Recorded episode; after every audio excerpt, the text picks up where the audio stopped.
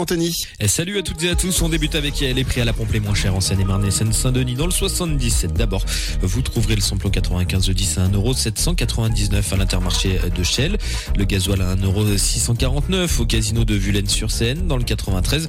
Le samplon 95 de 10 s'affiche à 1,836€ au Leclerc de Clichy-sous-Bois et le gasoil à 1,670€ au Leclerc de euh, Clichy-sous-Bois également.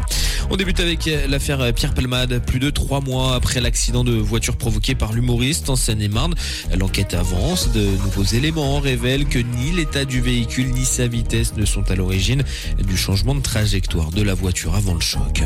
L'actus vendredi, c'est surtout l'alerte enlèvement qui est déclenchée depuis hier soir.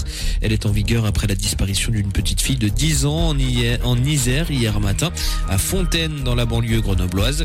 Et a été enlevée par son père. Fillette mesure 1m60, a les cheveux marrons, les yeux bruns très longs. Elle est de corpulence normale et était habillée d'un pantalon noir avec des fleurs blanches, une veste marron avec les manches blanches de type football américain et des chaussures noires. Son père est de corpulence forte, âgé de 53 ans. Il pourrait circuler à bord d'une 306 grise, immatriculée AD 663 TF. Si vous les croisez, n'intervenez pas et appelez le 197.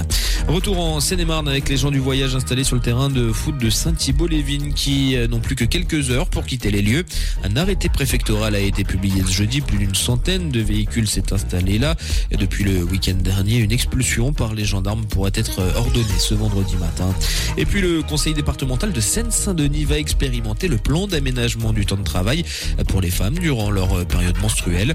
Les agentes du département qui le souhaitent pourraient bénéficier d'un aménagement de leur poste de travail et de jours de congé exceptionnels dès la rentrée prochaine. Et puis le temps de ce vendredi en Seine-et-Marne, le ciel est parfaitement dégagé tout au long de la journée, pas un